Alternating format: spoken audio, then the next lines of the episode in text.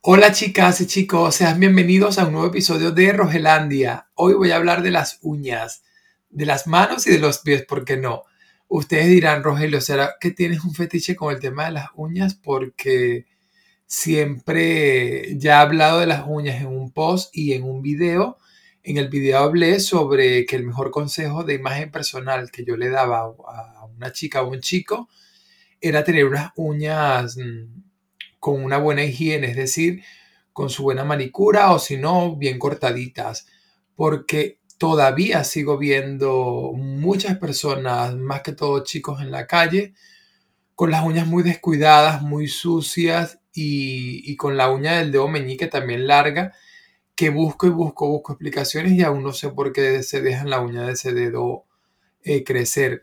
Solamente si tú tienes que tocar un instrumento musical y tienes que tener las uñas largas, perfecto, ahí es válido. O si tienes una razón por hacerlo, pero cuando lo haces por, por porque lo quieres hacer, no, no me termina de cuajar. Y en ese sentido, una buena higiene habla mucho de tu imagen porque mm, la gente, las manos de una u otra forma son tu, carta de presentación porque la gente te, te, las ve y si ves que están muy sucias independientemente de cómo vayas vestido, sea la mejor prenda del mundo con la mejor tela, la gente va a decir, ajá, muy bien vestido, pero las uñas muy sucias. Y con el tema también que había hablado antes de las uñas, era del, del tema de que los chicos se las pintasen. Yo por mi parte tenía demasiados prejuicios y no me atrevía a pintarme las uñas. Hasta que en este año, a principios de este año, eh, contacté a Chivas Spa y le dije, Chivas, me las uñas porque quiero, quiero quitarme, derrumbar ese prejuicio y quitármelo de la mente.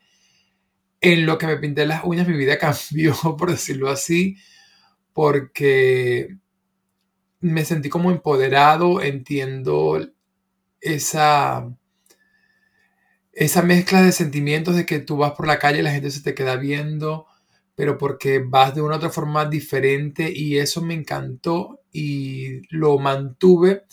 Me hice como tres veces más las uñas, ahora las tengo normal, tengo que hacérmelas para ahora, para diciembre, para recibir el año con mis uñas, uñas bien pintaditas, esmaltaditas, perdón. Y eh, es lo que, lo que quiero decir con este segundo punto es que invito a todos los chicos y chicas y al que no se le haya pintado las uñas, que se pinten las uñas y vivan esa experiencia. Y también por otro lado, estuve observando que el tema de las uñas, o sea, el negocio de las uñas, mejor dicho, es un negocio que mueve muchísimo dinero. Hay mucha gente ahora que está trabajando, dedicándose única y exclusivamente a hacer mm, todo lo que es diseño de uñas, esmaltados, manicura, pedicura, y, y viven súper bien. Entonces, si tú tienes ese sueño de, convertirte en una persona que hace una obra de arte, porque en sí para mí hacen obras de artes muchas veces pintando o, o, haciendo su creación en las uñas de los demás como lienzo y también tienen una gran paciencia porque el estar allí, que todo salga muy perfecto con esa minuciosidad, es de aplaudir. Entonces, no es ningún tipo de fetiche que tenga por las uñas, sino que es un, un tema que, me gusta porque siempre estoy pendiente, perdón, de las uñas de los demás y porque creo que las uñas dicen mucho de ti. Así que tomen mis consejos, chicos, tengan esas uñas bien limpiecitas y chicas, tengan siempre su, manicura bien hecha y arriesguense con colores, con diseños, con lo que sea. Porque igual las uñas crecen y, es algo que no, no va a afectar tu vida, por decirlo así. Bueno, hasta aquí llegó el episodio de hoy de Rogelandia. Nos vemos entonces en el próximo, la próxima semana, perdón, en el próximo episodio. Cuídense mucho y hasta luego.